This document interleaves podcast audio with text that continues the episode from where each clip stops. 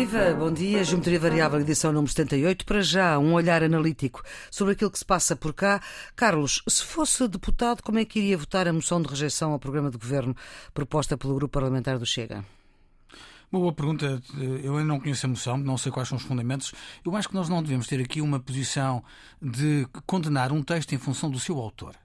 Uh, o facto de ser o Chega a apresentar a moção, hum. evidentemente, do seu ponto de vista político, desqualifica um bocadinho. Agora, eu não sei quais são os, qual, qual, é o conteúdo. A moção pode dizer tudo aquilo em que eu acredito ou pode não dizer. E, portanto, depende muito do conteúdo da moção do Chega a minha reação a uma moção de censura. Portanto, se fosse deputado, não tinha o seu voto feito enquanto não conhecer o texto? Com certeza. Nuno, eu creio que para si esta pergunta não faz sentido, ou faz? Uh, mesmo sem conhecer o texto, como é que votava? Eu votaria contra. Por quê? Porque eh, acho que o governo deve continuar. Tem uma maioria absoluta, tem eh, um programa para quatro anos e, portanto, a, maioria, a, a moção de rejeição está, à partida, eh, condenada ao fracasso. Carlos, para si o governo eh, fazia sentido não continuar agora? Se houvesse votos suficientes, só que não há esse perigo porque há maioria absoluta. Não, o, o, não há risco nenhum. Vamos hum. Eh, o, problema não se coloca nos efeitos práticos da moção. Colocam-se do ponto de vista simbólico. Hum. Portanto, Simbolicamente, simbólico... para si, votar ao lado do Chega não é complicado? Não, é com certeza que é complicado, mas, então? mas depende do conteúdo da moção. Se a moção do Chega disser tudo aquilo, por exemplo, que eu já tivesse dito, ou que o meu partido já tivesse dito, sobre o governo, sobre o seu programa, repare, sob o ponto de vista institucional, a moção de rejeição do programa do governo é dizer com este programa não vamos lá. Estamos a censurar o programa do governo e, com isso, hum. nos temos constitucionais a impedir que o governo prossiga. Como o risco político não existe, faça uma maioria absoluta, a questão é de saber se nós concordamos com o programa ou não. Depende da moção, depende da moção. Muito bem. Os ouvintes da Antena 1 já conhecem estas vozes. Nuno Severiano Teixeira, professor catedrático da Universidade Nova de Lisboa, historiador, antigo ministro da Defesa e da Administração Interna de governos socialistas, e Carlos Coelho, antigo presidente da JSD, duas décadas como eurodeputado, presidente da plataforma Nossa Europa.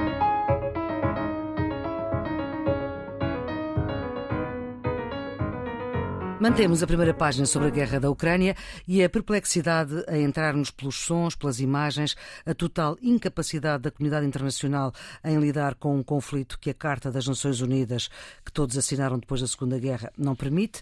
Temos crise instalada de novo, inflação na Europa e nos Estados Unidos cada vez mais persistente, quando inicialmente se pensava ser um fenómeno mais passageiro, crise energética na Europa ao fim de sete semanas de guerra, com o Parlamento Europeu a exigir um embargo ao carvão, ao gás e ao petróleo russos e a União, a Comissão Europeia, a decidir pelo fim do negócio do carvão com a Rússia, mas como uma questão técnica impediu esta votação, para já a Comissão Europeia a só insistir no, no fim do negócio do carvão, o petróleo e o gás é para mais tarde.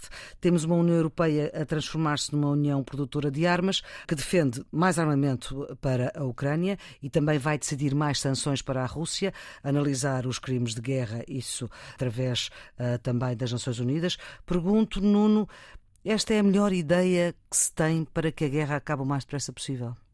Maria Flores, eh, nós sabemos normalmente como as guerras começam, mas nunca se sabe como elas acabam. Uhum. E esta também não sabemos. Mas há uma coisa, há uma coisa que nós sabemos. É que uh, os objetivos de guerra iniciais da Rússia uh, falharam. Uh, nomeadamente a conquista de Kiev, a deposição do governo a formação de um governo fantoche e, portanto, negociar com o governo fantoche as condições da, do futuro da Ucrânia, no fundo, é um pouco um tipo de relação que se passa com o regime de Lukashenko. Isso falhou. Lukashenko ou Bielorrússia? Na Bielorrússia. Isso falhou. E, portanto, a Rússia está a refazer os seus objetivos de guerra e nós, neste momento, enfim, há conjecturas, há ideias de como pode evoluir, mas não temos nenhuma certeza. A ideia é de que se poderão concentrar nas províncias separatistas do Donbass e na zona sul para isolar a Ucrânia das saídas por mar, mas mesmo isso não sabemos eh, se se irá concretizar ou não. A forma de acabar eh, a guerra é com uma derrota de Putin. Eu acho que essa é a forma existe, de acabar, essa é que é a forma necessária para acabar a guerra. Ela não acabará a curto prazo, porque aquilo que parece perfilar-se é a transformação de uma guerra convencional numa guerra de guerrilha. Hum. E, portanto, que pode demorar anos. Desse ponto de vista, eh, naturalmente que o Ocidente continuará quer a fazer a pressão do ponto de vista das sanções económicas, quer a fazer a pressão do ponto de vista do isolamento político, mas também uh, ajudar do ponto de vista militar as forças, as forças ucranianas. Como acaba, nós não sabemos. Agora, do meu ponto de vista, não deve acabar com uma posição de força e provavelmente não acabará com uma posição de força da Rússia capaz de impor condições para as negociações diplomáticas. Carlos, a União Europeia, que está unida, eh, é certo, mas temos o Parlamento Europeu a defender coisa diferente da Comissão, o que também não é novidade. Só que aqui, estando com uma guerra em, em curso, eh, a coisa pode se tornar mais complicada. Sim, mas isso é normal. O Parlamento Europeu tem sempre uma voz mais firme nas questões da política internacional Uh, e a Comissão tem sempre uma voz mais, mais prudente, uh, mais virada para, para as negociações, para o exercício da. O que é certo é que enquanto houver negócio entre a Europa e a Rússia para comprar energia, financia-se a guerra também, não é? Isso é, isso é indiscutível, os números falam por si, não é? Hum. Uh, desde o início da invasão, a União Europeia já pagou à Rússia por, para pagar carvão, gás e petróleo eh, mais de 35 mil milhões de euros. Repito, desde o início da invasão, já pagámos mais de 35 mil milhões de euros. Ora, se tivermos a atenção que a ajuda que demos à Ucrânia foram mil milhões, significa que 35... demos à Rússia 35 vezes do dinheiro que mais, uh, mais que hum. demos à Ucrânia. E, portanto, sob esse ponto de vista, a acusação de que nós estamos a financiar, financiar o esforço de guerra é uma acusação que tem lastro. Não é? Evidentemente que uh, o outro lado da moeda é dizer o que é que acontece se nós fecharmos isto já. O que acontece a Europa morre de frio. Há países na Europa que, em que há problemas com, com, com, o aquecimento das populações. Quer dizer, Portugal não sente isso, primeiro porque não dependemos do, do funcionamento russo e depois porque não temos temperaturas abaixo de zero. Mas há países em que isto tem um melindre especial e, portanto, eu creio que é a atenção a essa sensibilidade que a Comissão Europeia tem. O Parlamento Europeu é um pouco a Câmara que ecoa a vontade dos uhum. povos da Europa e eu acho bem que o Parlamento Europeu faça aqui uma afirmação de solidariedade, mas que, que a Comissão tenha, tenha alguma prudência na forma de traduzir essa solidariedade. Uma das coisas que se sente um pouco uh, é que as instituições, as Nações Unidas, o Parlamento Europeu, a União Europeia, conseguem responder. Quer dizer, há documentos escritos que parece que são letra morta. Como é que se pode fazer face a isto? Em tempo de guerra, as instituições estabelecidas têm sempre digamos, dificuldade em responder àquilo que são as, as novidades impostas pela, pela guerra. De toda a maneira, em relação a isto, o Parlamento Europeu pode apenas exprimir a defesa dos valores a Comissão e o Conselho têm também que ter em conta, para além dos valores, os interesses. E daí essa diferença entre a posição mais liberal, agora no sentido americano, do Parlamento e a posição mais realista da Comissão e do Conselho. Em todo caso, eu acho que há um percurso que está a fazer-se. Vamos na quinta ou sexto pacote de sanções hum. e elas têm vindo a crescer. endurecer. Uh, nesse endurecimento das sanções, o petróleo já foi incluído. Eu acho que uh, o carvão também e uh, o gás é necessário encontrar alternativas. Será mais lenta a diminuição da dependência do gás, mas ela está, ela está em marcha. E, portanto, aquilo que me parecia importante é que as alternativas ao gás russo fossem encontradas o mais rapidamente possível e não houvesse hesitações na construção das infraestruturas que são necessárias para mudar de dependência relativamente à Rússia. Vamos cá ver. Hum, as instituições europeias têm uma competência que os tratados conferem.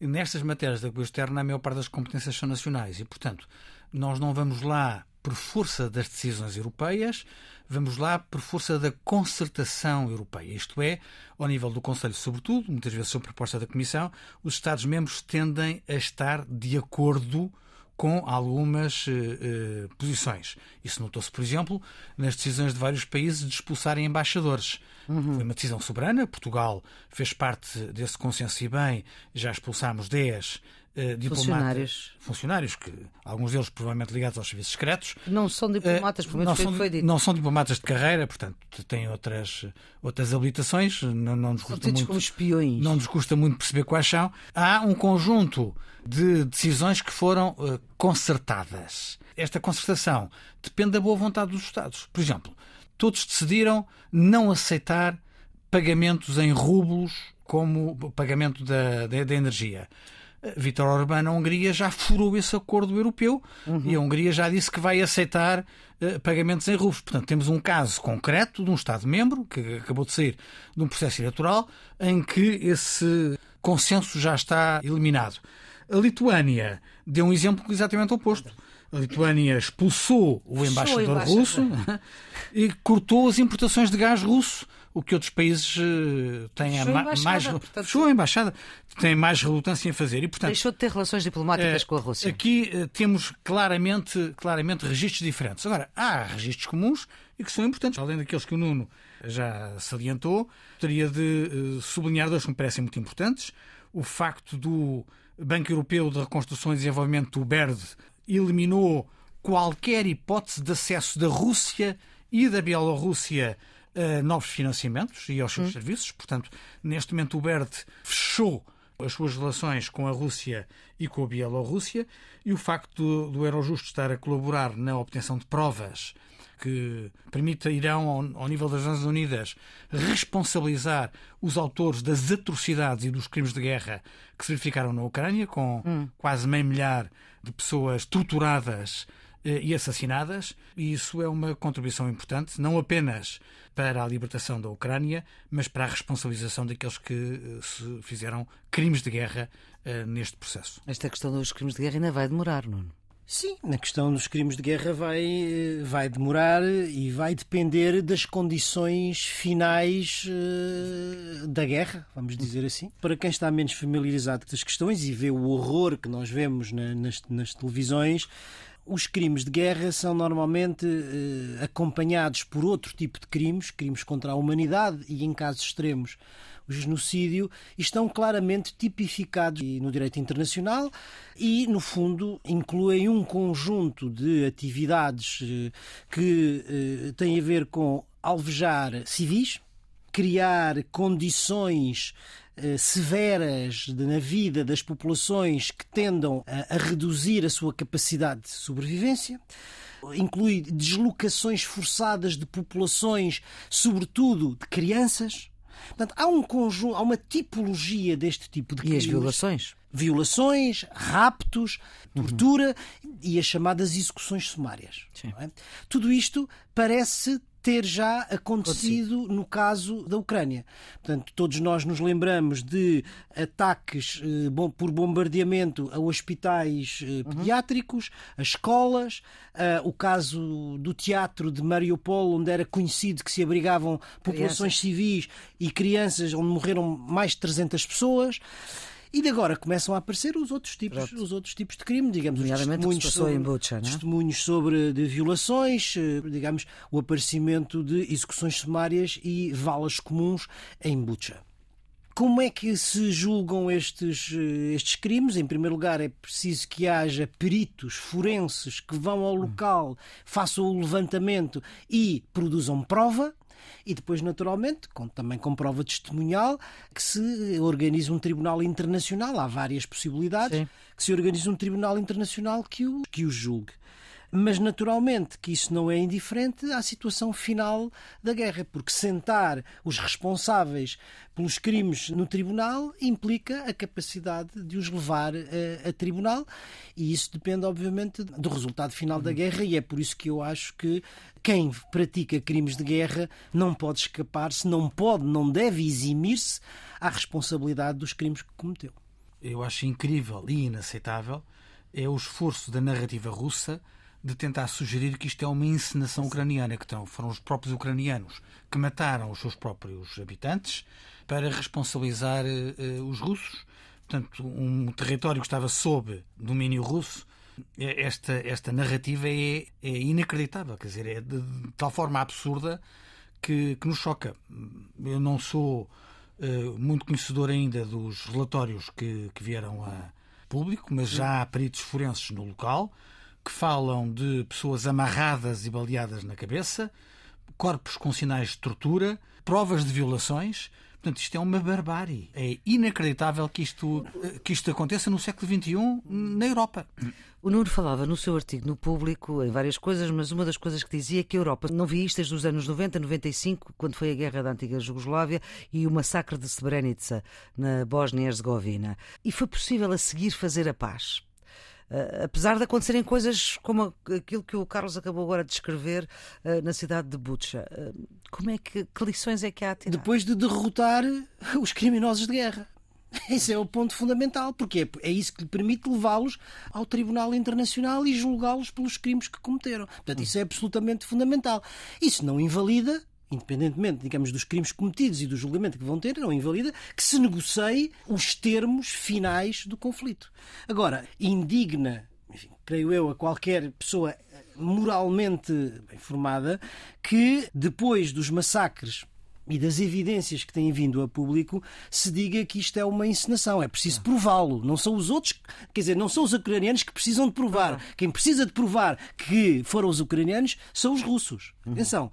Agora, isso, que é algo que todos nós com certeza sentimos, não é novo. Ou seja, todos aqueles que perpetram crimes de guerra uhum. atendem a negá-los. E há sempre a construção de uma narrativa, primeiro política e depois historiográfica, que tende a justificar esses crimes. O Hitler também negou o Holocausto e o negou até ao fim. Morriam nos campos de e as pessoas morriam nos campos de concentração. Portanto, quer dizer, não espanta que agora Putin negue a existência deste tipo de crimes de guerra. Isso também é, é relativamente conhecido uhum. nos livros de história. E é arrepiante, é arrepiante a informação que está a vir nos comentadores internacionais de que foram dadas instruções aos soldados russos para doravante incinerarem incinerarem os corpos para não, se... para não haver provas das atrocidades. O pagamento das provas. Ah, isso uh, volta outra vez à, à, à, imagem da memória que nós temos daquilo que aconteceu nos campos de concentração e nos, nos fornos de gás. Uh, Porque as cinzas, as cinzas não podem, não, não, não dão esse testemunho, não, não é? Falam. Vamos ter Zelensky no Parlamento Português, também foi um caso desta semana. Foi um caso. Uh, primeiro, foi uma iniciativa feliz da, do, do PAN. PAN. Depois foi um consenso generalizado que se verificou na Assembleia da República e eu vejo isso com muita simpatia. Tenho pena uh, que o PCP, que é um partido histórico português, uh, tenha recusado dar o seu acordo a, esse, a esse convite. Eu acho que isto acentua o isolamento do PCP.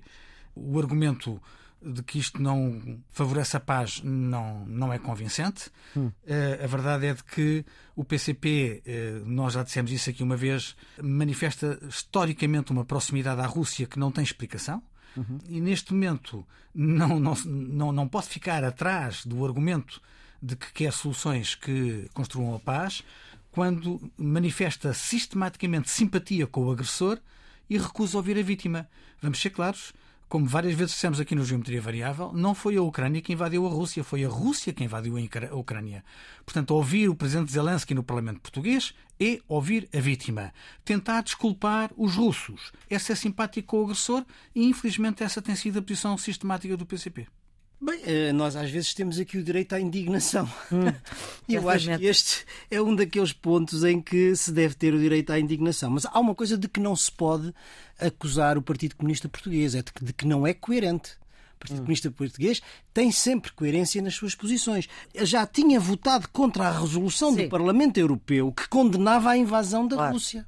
E, portanto, agora é coerente. A invasão da Ucrânia a invasão, desculpa, a invasão da Ucrânia. E, portanto, é coerente que agora vote contra a sessão solene da Assembleia da República que recebe o presidente ucraniano. Portanto, isto é. Assim se vê como o PC gosta sempre de ficar do lado errado da história, no fundo.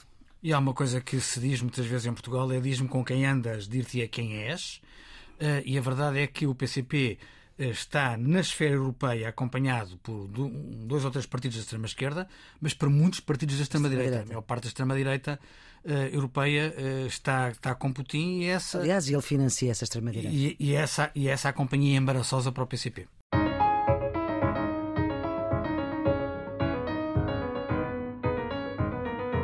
Na semana passada falámos das eleições da Hungria, havia 10% de indeciso, mas mesmo assim eh, não chegou para que o Sr. Orbán ganhasse estas eleições, não? Nós, aliás, tínhamos eh, feito notar essa maioria que as sondagens eh, já lhe davam, mas na verdade ele acabou por reforçá-la. Sim. É?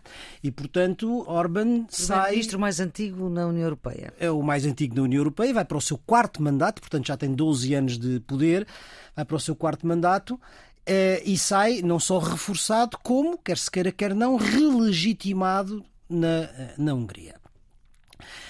É preciso dizer que, ao longo deste período, Orban tem vindo a construir aquilo que ele chama a democracia iliberal. E a democracia iliberal tem um conjunto de características que vale a pena sublinhar quando se trata de processos eleitorais. Ou seja, não é só digamos, o ataque que faz à independência do Poder Judicial, não é só o engrandecimento do Poder Executivo perante o Parlamento, é também uh, o fator de desequilíbrio ou de desigualdade de oportunidades nos processos eleitorais.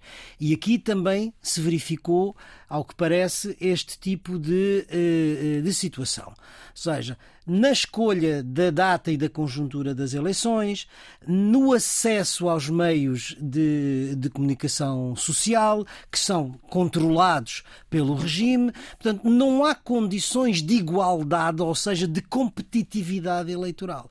Naturalmente que isso também se reflete nos resultados eleitorais. Agora, do ponto de vista, digamos, dos resultados, não há sobre isso eh, dúvida. Agora, vai-nos vai colocar um problema, e um problema grave, do ponto de vista das relações com a União Europeia. Pois ele já furou, como o Carlos dizia há pouco, o consenso eh, contra a Rússia. E agora, Carlos? O resultado de, eh, do Orbán surpreendeu. A maior parte dos, dos comentadores não estava à espera que ele renovasse a maioria de dois terços. Essa uhum. maioria permite-lhe fazer alterações. Ganharia sim, mas não com sim. essa margem. Uh, o facto de, pela primeira vez, a oposição estar toda unida e com um excelente candidato uh, dava uh, esperança de que o resultado pudesse ser outro. Mas Orbán esmagou com, com dois terços, isso permite-lhe fazer alterações à Constituição sozinho. É verdade aquilo que o Nuno disse, eh, sob o ponto de vista da, da obstaculização dos partidos da oposição e, da, e do, do controle sobre os meios de informação. Aliás, os Estados Unidos eh, fizeram, de uma forma até um bocadinho inédita, eh, um pronunciamento da Secretaria de Estado sobre as condições de falta de democracia na, na Hungria, em que uhum. salientam a desigualdade de armas, acho que era a expressão original, a desigualdade de armas dos, dos protagonistas. Para lá disso, eh, o discurso, o discurso de Orban foi um discurso infeliz. Orban ataca Soros, o que não é novidade, já, já o fez. O magnata americano. É, o magnata americano. É, aponta o dedo à União Europeia, também faz parte do seu discurso anti-europeu, não, não é novo, mas o ataque ao presidente ucraniano, ao presidente Zelensky, foi uma coisa despropositada um, e que só acentua a ideia de que foi o amigo de Putin que ganhou as eleições. Uhum. A Comissão Europeia, a meu ver, esteve bem ao suster o processo uh, do mecanismo de condicionalidade. Isto é, uh, há um artigo, o artigo 22 do mecanismo de resiliência e recuperação, que permite ligar uh, a aplicação dos fundos à verificação dos princípios do Estado de Direito Democrático. Este processo estava em curso. A Comissão enviou uma carta em novembro do ano passado às autoridades húngaras para eles responderem isso na prática susteve o processo durante as eleições. Eu acho que, uhum. que a Comissão Europeia fez bem para que Orbán não se possa queixar de que a Comissão Europeia ajudou, de certa forma, ao, ao resultado eleitoral dos seus, dos seus adversários. Uhum. Mas agora isto vai continuar. Um, e eu creio que uh, vai haver fundos congelados. Então, Orbán uh, não vai ter dinheiro para fazer aquilo que. Orbán vai ter a situação uh, complicada. E está mais isolado. A circunstância de Orbán, nas últimas semanas, ter decidido convocar para Budapeste uma reunião do chamado Grupo de Visegrado, uhum. junto à Hungria, Polónia, República Checa e a Eslováquia, e os outros três recusaram-se a comparecer por causa da proximidade entre Orbán e Putin. Uhum. Portanto, a guerra já quebrou também. Portanto, mesmo no grupo dos eh, mais eurocéticos do grupo de Visegrado, Orbán também está cada vez mais isolado. Para sublinhar o que me parece evidente, o fim do grupo de Visegrado. Uhum. Isso é a primeira coisa. A segunda é para sublinhar uma coisa que o Carlos disse e que tem a ver com a maioria reforçada e a possibilidade de rever a Constituição. Isso é, digamos, no ciclo do processo de iliberalização dos regimes, o final do processo e o início da autocratização do regime. Portanto, a possibilidade de rever a Constituição e, portanto, consagrar do ponto de vista constitucional as alterações de poder que são necessárias para o projeto político de Orbán, essas condições estão criadas e, portanto, está aberto, quer se queira, quer não, uh, o processo de autocratização do regime. No fundo, qualquer coisa que Putin já fez na Rússia ao criar as suas as condições para se manter no poder ad eterno. Não diga ad eterno, mas até 1900, 2036. Só que Putin não faz parte da União Europeia e a Hungria faz. Exatamente.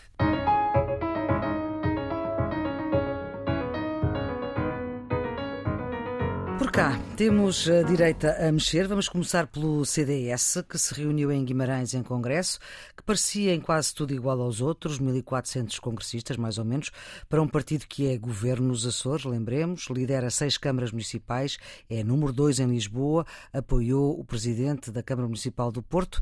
Surpresa, Carlos? Não, uh, acho que o congresso do CDS correu bem. Alguns eh, acharam surpresa a atenção mediática que o Congresso teve, porque achavam que um partido que não tem expressão parlamentar eh, não deveria ter tanta atenção mediática. Eu acho que esse é o reconhecimento do papel do CDS na democracia portuguesa. Uhum. Nuno Melo eh, esteve bem, teve uma maioria confortável. É discutível, 75%. É discutível se. Dois terços? É, Mais. É discutível se uh, podia ter aparecido com novos nomes. De certa forma, hum. a equipa que o rodeia uh, é uma equipa que já deu provas no, no passado do, do CDS. Uh, eh, teve um passeio dos líderes simpático, não foi apenas Paulo Portas que apareceu. Manuel Monteiro, que tinha tido um alinhamento diferente, apareceu hum. também a dar apoio a, a Nuno Melo. Portanto, e com acho, um discurso que marcou o Congresso? Eu, eu, acho, eu acho que Nuno Melo esteve, esteve bem no Congresso e que o Congresso lhe correu bem. Agora, o difícil começa agora. O difícil começa agora. Esteve também Assunção Cristas. Uh, Assunção Cristas também esteve. Só não esteve Ribeiro Castro. Sim, portanto, eu acho que, que o, o complicado começa agora. O complicado começa agora. O CDS não tem participação uh, na Assembleia da República, não tem representação parlamentar, e isso torna mais difícil marcar a agenda política. Uh, espero que Manuel tenha a criatividade Uh, ele é eurodeputado? E a, e a, capacidade, sim, ele pode transferir para o terreno parlamentar europeu. Aliás, é o único eleito. Al, algumas das coisas, mas não pode transportar tudo, porque há coisas que claro. se decidem no plano uh, parlamentar, quer no que diz respeito ao controle do governo, quer no que diz respeito à capacidade legislativa. Portanto, ele aí vai ter mais, mais dificuldades. Mas vamos ver como é que ele exerce a sua criatividade e consegue compensar essa fragilidade. Ele também foi deputado no Parlamento Nacional e líder parlamentar até. Nuno. Já aqui o disse várias vezes e, e, e repito, uh, o CDS é um partido fundador da democracia e que foi muito importante no momento da transição e, sobretudo, da consolidação democrática em Portugal e, portanto, é um partido que faz falta ao hum. sistema político em Portugal. Porque foi o, era o partido mais à direita e foi o partido que preencheu, no tempo, enfim, com dirigentes como Freitas do Amaral e Amar da Costa, um papel absolutamente fundamental, que foi o de enquadrar na democracia e, portanto, no sistema político democrático, franjas da direita radical que potencialmente poderiam ficar fora do uhum. regime. E, portanto, é um partido importante e, desse ponto de vista, eh, continua a ser um partido importante para a democracia portuguesa. Uh, Nuno Melo consegue alguma unidade no partido. 75% é uma votação expressiva e tem simbolicamente o apoio dos uh, anteriores uh, líderes do partido, Paulo Portas, Manuel Monteiro, Assunção Cristas. Isto significa o quê? Significa que parece ter condições de unidade interna para poder desenvolver o seu, o seu papel. Onde é que estão as dificuldades? Eu acho que as dificuldades uh, uh, são, por um lado, as que já vêm de trás e que têm a ver com a diversidade interna das correntes do partido, que muitas vezes são difíceis de federar, ou uhum. seja, democratas cristãos, liberais e conservadores tendem a. Os liberais parece já terem saído, não é? Até saído do próprio partido é o, e não querem voltar. Esse é o segundo ponto, ou seja, mesmo que haja a possibilidade de criar aí essa, esse, esse, esse consenso interno, o que mudou foi o mercado eleitoral, uhum. onde há outros partidos a concorrer na área da direita que era monopolizada pelo CDS, nomeadamente a, a, iniciativa liberal e, em certo sentido, em franjas mais radicais, o próprio Chega. Portanto, como diz o Carlos, a, a tarefa começa agora, vai ser difícil. Nuno Melo, sendo uh, uh, eurodeputado, tem, desse ponto de vista, digamos, um palco onde pode desenvolver a sua, a sua atividade, eh, com repercussão também do ponto de vista interno, e é preciso ver que as próximas eleições são eleições europeias. Isso uhum. favorece-o. Não é? Uh, mas, mas depois as eleições nacionais, onde não há expressão no Parlamento, e portanto o CDS não terá certamente, até por, por, por, por via legal, as mesmas condições que os outros partidos com expressão parlamentar. Hum. A, a, a vida será, será mais difícil, mas vamos ver. E vamos ver também como é que vai ser a vida para o PSD. Quando gravamos, ainda só sabemos que Luís Montenegro se candidata para ser Primeiro-Ministro. Ainda não temos a certeza de Jorge Moreira da Silva. Se Montenegro for líder parlamentar de Pedro Passos Coelho, Moreira da Silva foi seu ministro. Sabemos desde a semana passada que Carlos Coelho, aqui um dos residentes fixos do Geometria Variável, apoia Luís Montenegro. Vai ser seu diretor de campanha. Já sabe o que é que vai pôr Luís Montenegro a fazer? Não, eu não ponho Luís Montenegro a fazer nada. Ele, ele sabe bem o que vai fazer e tornou-o claro no excelente discurso da apreensão de candidatura que fez esta semana. Hum. Um, eu sei que sou suspeito para. Mas agora temos que olhar para si com... para elogiar. Dessa forma. Mas eh, a verdade é que eu creio que ele esteve muito bem quando fez o apelo à unidade. Não quer fazer contas com o passado, quer olhar para o futuro. Eu acho que esse é o registro que se espera de um líder do partido hoje. Quando tornou claro o seu posicionamento face ao PS, está na oposição ao governo do PS, e quando tornou claro que quer construir a alternativa, eh, e quer fazê-lo a pensar sobretudo nas pessoas. Ele fez um discurso muito humanista. Mas, oh Carlos, deixe-me também dizer-lhe o seguinte: é assim, eh, vai ter que esperar quase três meses para ser eh, eventualmente eleito líder do, do, do PSD. Não, para ser eleito líder são menos. São, sim, são menos, mas depois são, para a coisa ficar. São, são, sete semanas. Ou seja, para tirar Rui Rio do sítio, vai ter que esperar esse tempo todo. Vai, foram marcadas as diretas para 28 de maio. É uma data que não foi concertada com Montenegro. Não, não foi uma decisão do Conselho Nacional em função da proposta que lhe foi feita pela Comissão Política. Eu acho que este é um calendário largo demais, mas foi aquilo que foi votado no Conselho Nacional e, portanto, vamos fazer o combate interno de acordo com as regras. Não, não há aqui nenhuma querela relativamente à marcação deste calendário. Uhum. Portanto, vamos ter que esperar e para a semana vamos ter que voltar a este caso, porque uh, teremos a certeza ou não de, da candidatura de Jorge Moreira da Silva. Nuno, como é que olha para esta recomposição do PSD? Bem, a recomposição, depois da derrota nas últimas eleições, eh, era absolutamente inevitável do ponto de vista político. Eu também ouvi com, com atenção a declaração do Dr. Uh, Luís Montenegro, pareceu uma declaração serena e adequada ao momento, sublinhando, em primeiro lugar, que eh, não tem medo dos quatro anos que aí vêm, isso é corajoso, digamos, hum. tomar, uh, ser é líder da oposição. O PSD está habituado a maiorias absolutas, é, era o que ele queria dizer. É, é, é, é, corajoso, mas ao mesmo tempo não, nunca deixando de dizer que tem que estar preparado para governar imediatamente, ou seja, pensando que pode haver eleições antecipadas pelo, pelo meio. Uh, seja como for, seja como for, eu acho que os tempos que se avizinham são tempos que serão, que serão difíceis. Uh, o sinal de unidade é um sinal importante do ponto de vista interno, mas uh, também é preciso perceber que o contexto político ou a conjuntura política atual é difícil e é adversa no quadro, uhum. em primeiro lugar, de uma maioria absoluta do Partido Socialista que suporta o governo e da competição no mercado político à sua direita com a iniciativa liberal, sobretudo, mas também, mas também com o Chega. Uhum. Portanto, desse ponto de vista, também há momentos que não vão ser fáceis no, no, no futuro próximo. Quanto à questão do, do, do, timing da nova direção, eu aí estou mais livre para dizer do que, o, do que o Carlos. Eu parece-me que isso não favorece o Partido Social Democrata. De uma forma muito clara, a extensão de tempo na, na transição das lideranças prejudica, prejudica o partido. Porquê? Porque nós estamos num momento de grande mudança.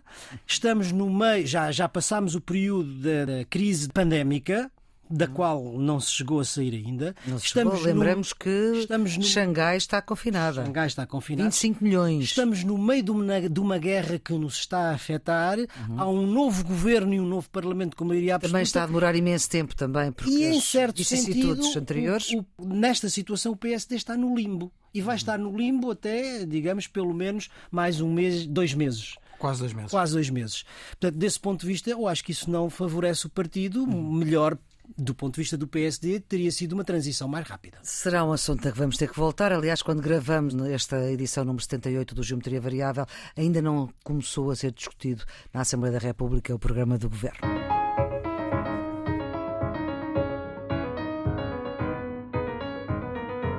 Vamos então para os redondos, bicudos e quadrados. Redondos, Nuno? Para o alinhamento possível dos neutrais.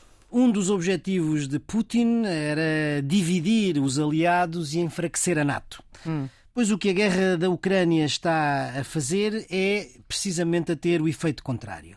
E os países nórdicos, estamos a falar da Suécia e da Finlândia, que são tradicionalmente países neutros e que durante décadas recusaram entrada a entrada da NATO, quer por pressão das opiniões públicas, quer dos próprios partidos políticos, estão a preparar-se para, com rapidez, pedir adesão à Aliança Atlântica, o que obviamente a reforça. O meu redondo vai para a retirada pelo Reino Unido dos juízes que permaneciam no Tribunal de Última Instância em Hong Kong. Hong Kong.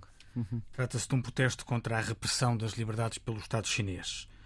Uh, o governo britânico decidiu ir bem retirá-los do território, em protestos contra as limitações à liberdade de expressão, imprensa e associação. É caso para dizer que o governo de Boris Johnson não é pródigo em boas decisões, eh, pelo que destaco este gesto, que é um muito importante, na firmeza contra um regime que é, na verdade, uma ditadura. Carlos, o seu quadrado. O meu quadrado vai para a reeleição do presidente da Sérvia, Aleksandar Vucic, com cerca de 60% dos votos.